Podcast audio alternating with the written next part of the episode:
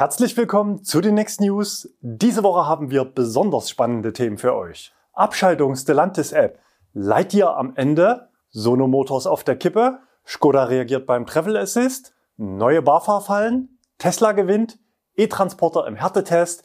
R-Königschau heute wieder mit Neuzugängen und Neues von Nextmove. Selten hat ein Thema so viele Kommentare von direkt Betroffenen ausgelöst wie unser Titelthema der letzten Woche über die Probleme mit dem Travel Assist und den Umgang von Skoda damit. Betroffen sind nicht nur Enyaq, sondern fast alle aktuellen Modelle. Den Kunden können wir heute sagen, Skoda hat sich gemeldet und es ist Land in Sicht. Man will das Problem aus der Welt schaffen, diesmal aber im Sinne der Kunden. Alle Details in dieser Sendung. Wir berichten auf diesem Kanal über Elektromobilität aus Kundensicht und scheuen uns nicht, auch Probleme offen anzusprechen, natürlich mit dem Ziel, dass es schnell besser wird. Dabei nutzen wir gemeinsam mit euch die positive Kraft der sozialen Medien. Ihr gebt uns die Reichweite, um bei den Themen Druck zu machen, die für die weitere Entwicklung der Elektromobilität entscheidend sind. Preise für E-Autos, Hard- und Softwareprobleme, Service, Ladeinfrastruktur, Strompreise. Jeder Videoaufruf, jeder Kommentar und jeder neue Abonnent erhöhen dabei die Schlagkraft, wenn es mal drauf ankommt. Also unterstütze uns gern mit deinem Abo und aktiviere die Glocke. Abschaltung Stellantis App. Auch diese Woche gab es wieder reichlich Zuschriften in unserem Insider-Postfach. Stein des Anstoßes waren ein Medienbericht und Meldungen auf den Herstellerseiten zur anstehenden Abschaltung der Online-Dienste für viele Fahrzeuge aus dem PSA-Konzern. Darunter möglicherweise auch die Volumenmodelle auf der ECMP-Plattform, wie zum Beispiel Opel Corsa E, Mokka E, Peugeot E208, E2008 und weitere Fahrzeuge von Konzernmarken. PSA Connect Plattform auf 2G, 3G Basis wird zum Jahresende abgeschaltet, titelte dazu ein Online-Blog. Im Artikel hieß es, PSA hat es wohl selbst bei den Modelljahren 2021 und 2022 versäumt, die Modems entsprechender Modelle auf 4G umzurüsten. Stand Donnerstag gab es auch folgende Meldung dazu auf der Seite von Citroën Deutschland. Da die unterstützende Plattform für die 2G, 3G Technologie veraltet sind, was zusätzliche Sicherheitsrisiken und Schwachstellen für Datenschutzverletzungen mit sich bringt, haben wir keine andere Wahl, als diese Dienste ab dem 1. Januar 2024 abzuschalten. Davon sind alle Funknavigationssysteme betroffen, die eine persönliche SIM-Karte verwenden. Die Meldung verbreitete sich natürlich wie ein Lauffeuer, aber der Blogartikel ging Mitte der Woche wieder offline. Auf der Seite von Peugeot Deutschland waren gleichlautende Hinweise zu finden, was das für die Kunden bedeutet, wird in kurzen Sätzen beantwortet.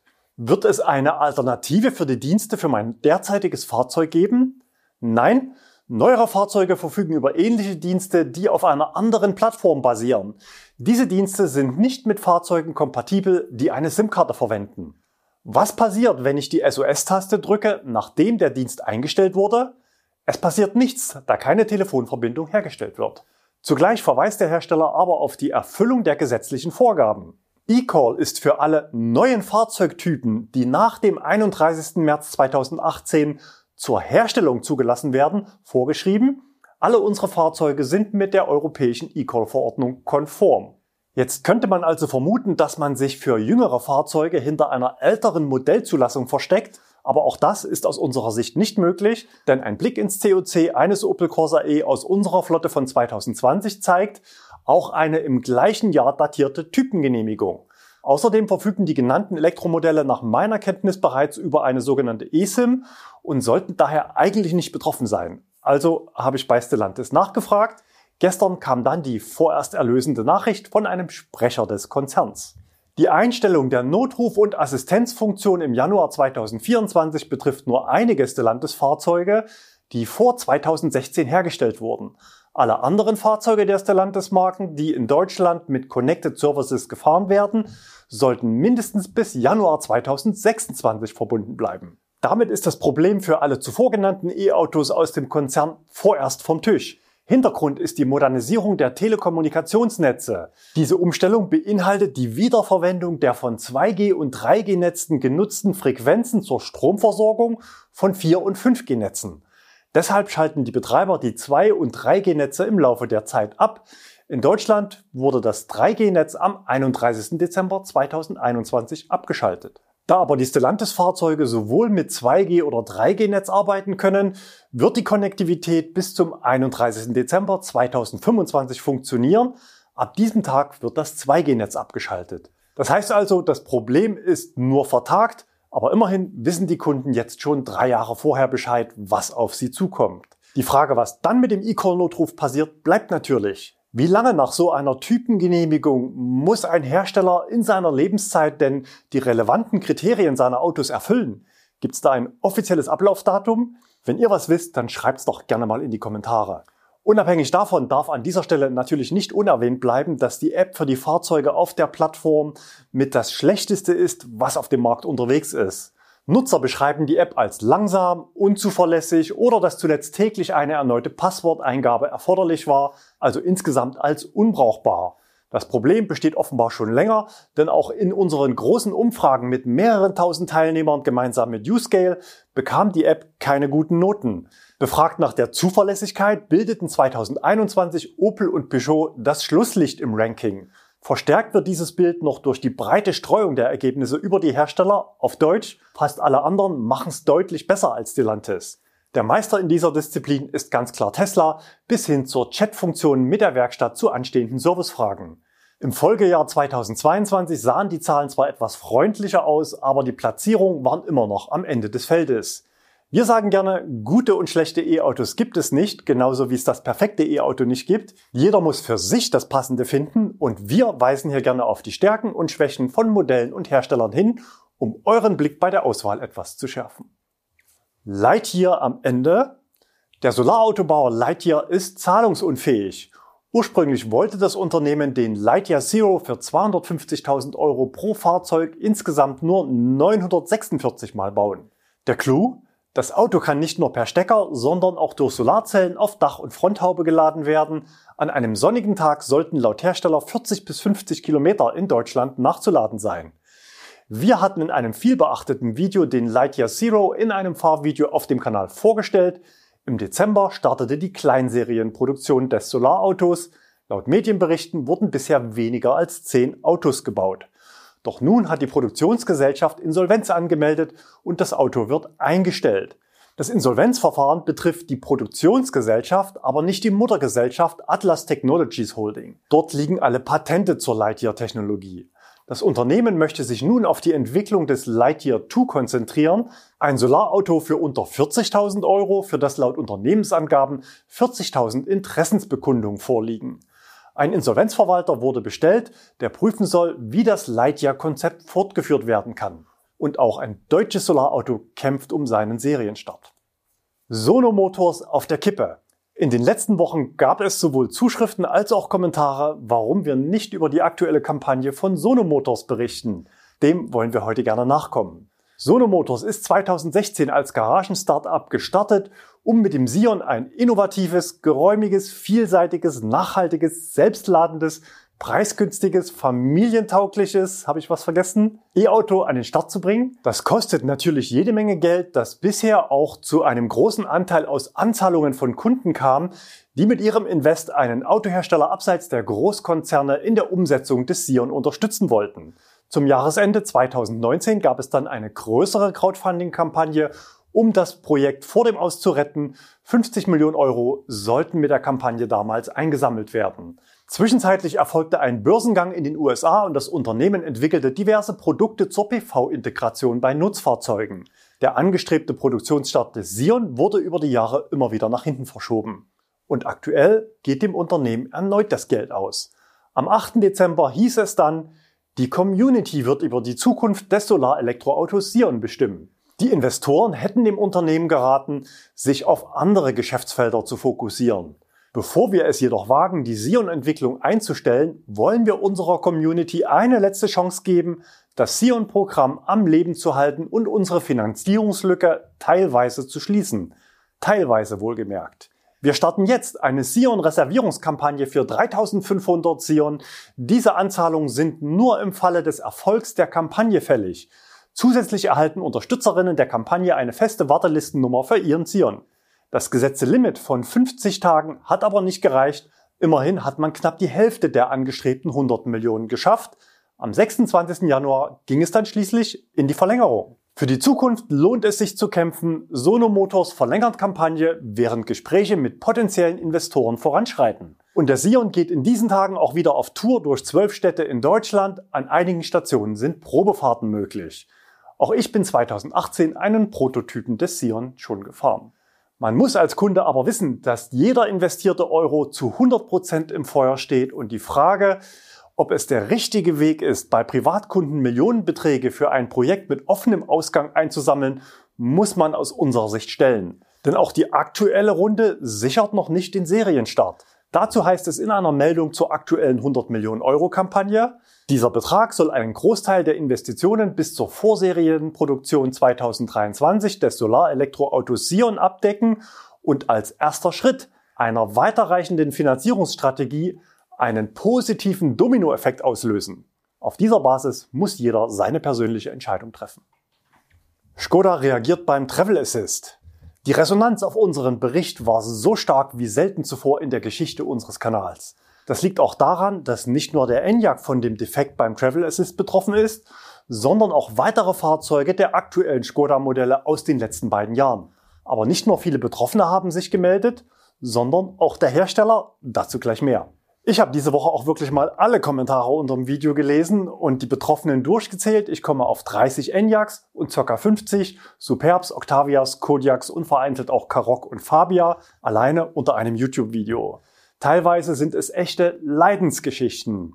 Mein Superb bimmelt seit Mai 2021 vor sich hin. Ich bin gerade auf dem vierten Lenkrad. Mit jedem wurde es schlechter. Ich bin mittlerweile bei zwei bis drei Bings pro Minute, auch ohne Lenkradheizung und Co oder der hier. Auch nach dem zehnten Werkstattbesuch wegen TA, also Travel Assist, habe ich den Enyaq gewandelt. Ich hatte vor sechs Monaten mit Skoda gesprochen und vorgeschlagen, sie sollen mir die 1500 Euro zahlen und den Travel Assist ausschalten. Antwort Skoda, das geht nicht. Der nächste. Ich fahre einen Skoda Kodiaq, der dieses Problem seit nun zweieinhalb Jahren hat neun Werkstattaufenthalte, ein Steuergerät und ein Lenkradtausch sowie unzählige Software-Updates später ist das Problem noch da. Das Gepiepe erfolgt ca. alle 30 Sekunden bis zu zwei Minuten und kann einen in den Wahnsinn treiben. Und nicht alle haben standgehalten.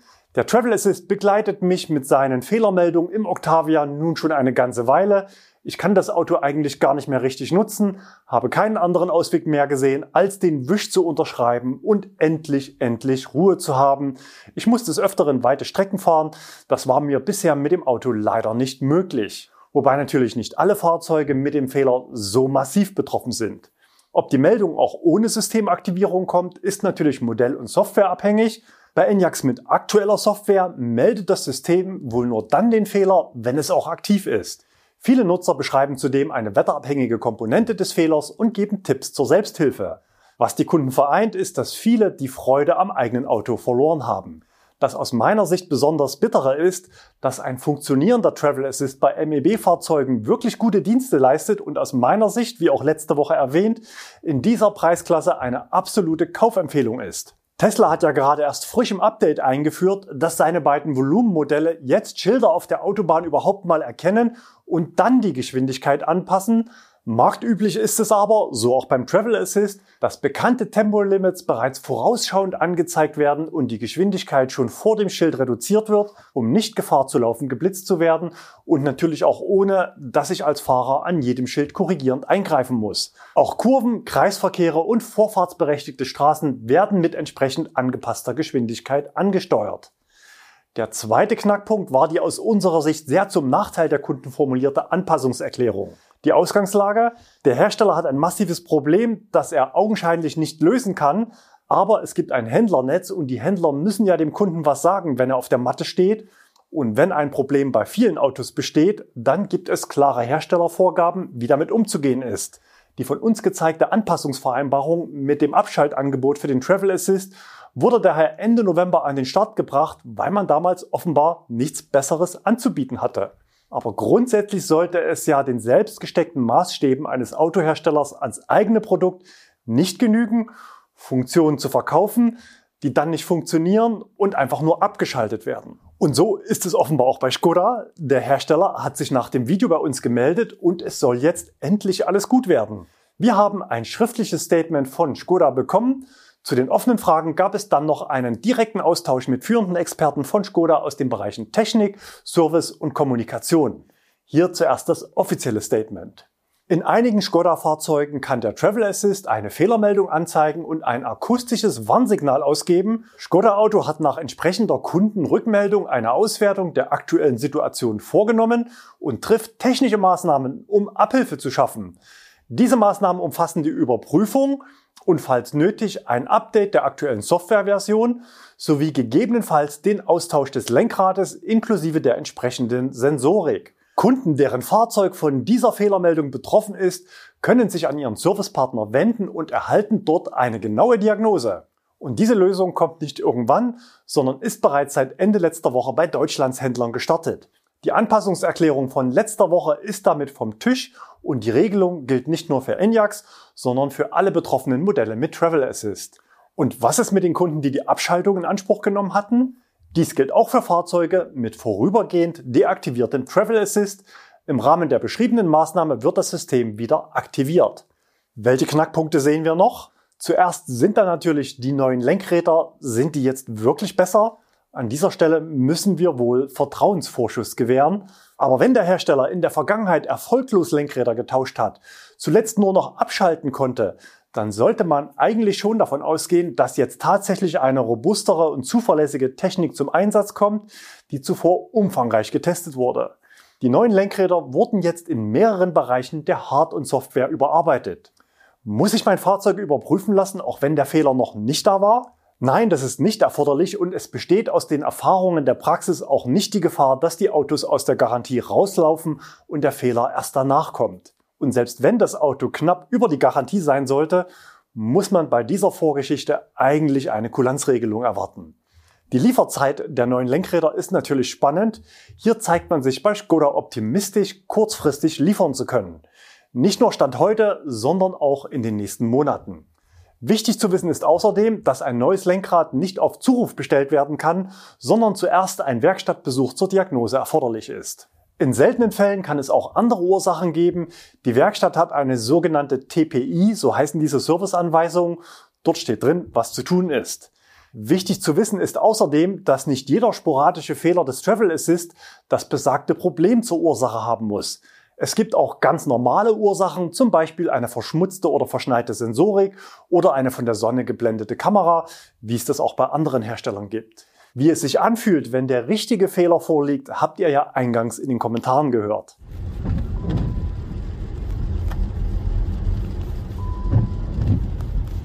Aus den Kommentaren ist übrigens auch ersichtlich, dass keine Fahrzeuge aus der ID-Familie betroffen sind. Dort wird zwar der Travel Assist schon länger nicht angeboten, aber trotzdem sind natürlich viele Fahrzeuge damit unterwegs und es gab nur einen Kommentar in dieser Richtung. Ähnliche Probleme gab es in der Vergangenheit sicher auch bei anderen Konzernfahrzeugen, aber in der Breite, das heißt bei den Zahlen der Betroffenen, liegt die Masse ganz klar bei Skoda. Insofern können wir heute nur hoffen, dass es für die Kunden das lang ersehnte Happy End gibt. Das heißt, dass die neuen Lenkräder die Fehlermeldung nicht mehr auslösen und tatsächlich auch mit kurzen Lieferzeiten verfügbar sind. Natürlich bleiben wir für euch dran am Thema. Auch unser Bericht zum Travel Assist war ein Beispiel dafür, dass unser Kanal von euren Einsendungen aus der Community lebt. Wenn ihr Probleme auch mit anderen Fabrikaten habt, dann schreibt uns gerne an insider@nextmove.de und wir versuchen der Sache nachzugehen. Und wenn das Thema für viele Zuschauer relevant ist, dann greifen wir es auf. Und wenn ihr unsere Arbeit gut findet, dann unterstützt uns zum Beispiel gerne auch, indem ihr eure THG-Quote über Nextmove vermarktet. Anträge für 2022 sind noch bis zum 15. Februar möglich und für 2023 winken bei aktueller Antragstellung 285 Euro. Neue BAFA-Fallen. In den Kommentaren unter den News der letzten Woche war aus aktuellem Anlass häufiger das Wort Wandlung oder Rücktritt vom Kaufvertrag zu lesen. Auch wir hatten es beim ENIAC thematisiert. Der Weg ist nicht einfach und will gut überlegt sein. Es müssen bestimmte Kriterien erfüllt sein und es wird beim Erstattungsbetrag eine Kilometerpauschale für die Nutzung abgezogen. Aber was ist eigentlich mit dem Umweltbonus in einem solchen Fall? Darf der Hersteller die bis zu 6000 Euro BAFA-Prämie bei der Erstattung in Abzug bringen? Denn das Fahrzeug ist ja bei Rückgabe auch später als Gebrauchtwagen nicht mehr förderfähig. Dazu heißt es nämlich in der aktuellen Förderrichtlinie, bei mehreren Anträgen für ein und dasselbe Fahrzeug ist allein der erste Antrag maßgebend. Der Hersteller könnte also geltend machen, dass der Kunde den Betrag vereinnahmt hat und in der Vergangenheit auch behalten durfte, zumindest dann, wenn das Kriterium Haltefrist erfüllt war.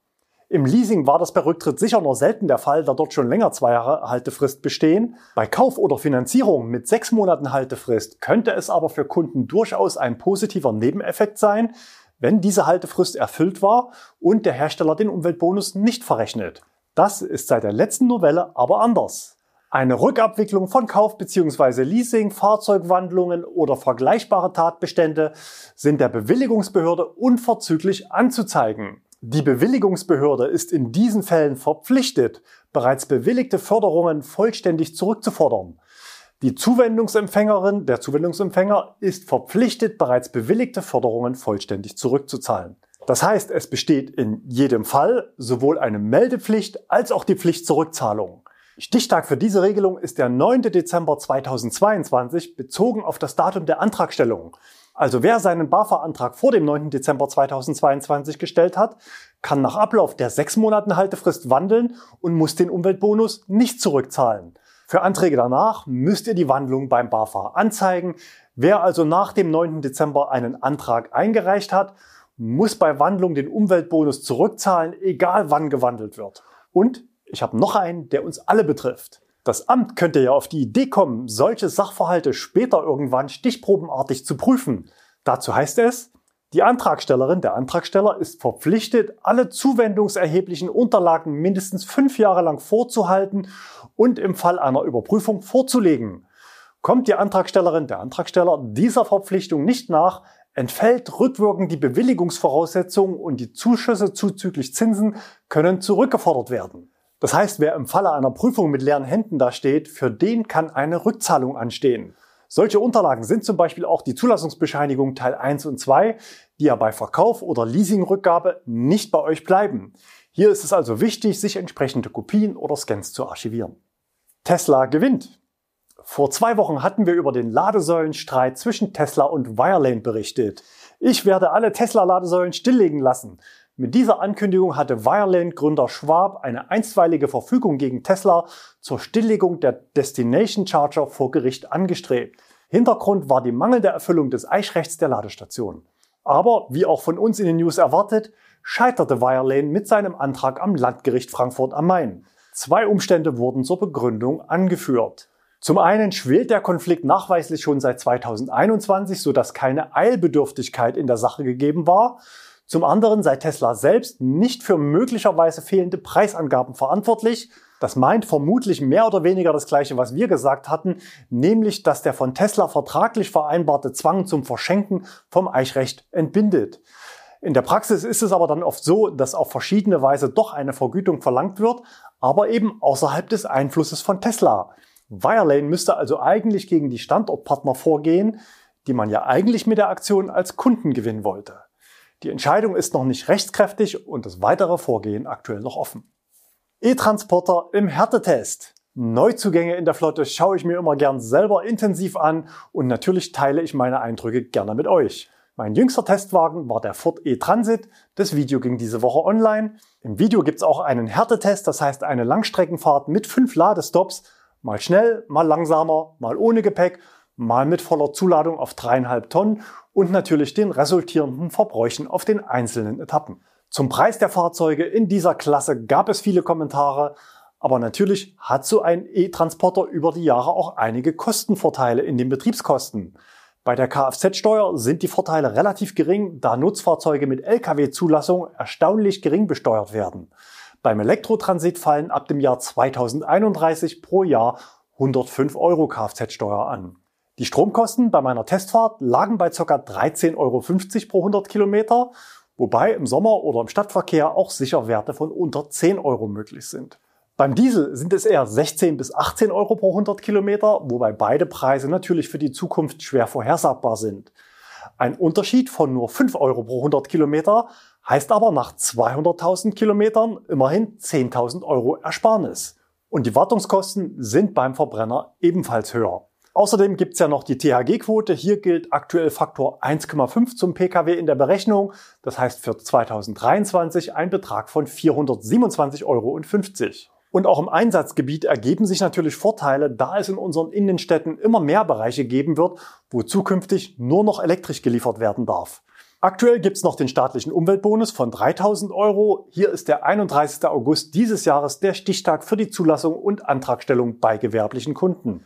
Es gibt zwar auch alternative Förderprogramme, aber die sind in der Antragstellung und dem Verfahrensablauf deutlich komplexer und langwieriger als der Umweltbonus. Zum Beispiel das Programm zur Förderung von leichten und schweren Nutzfahrzeugen mit alternativen klimaschonenden Antrieben.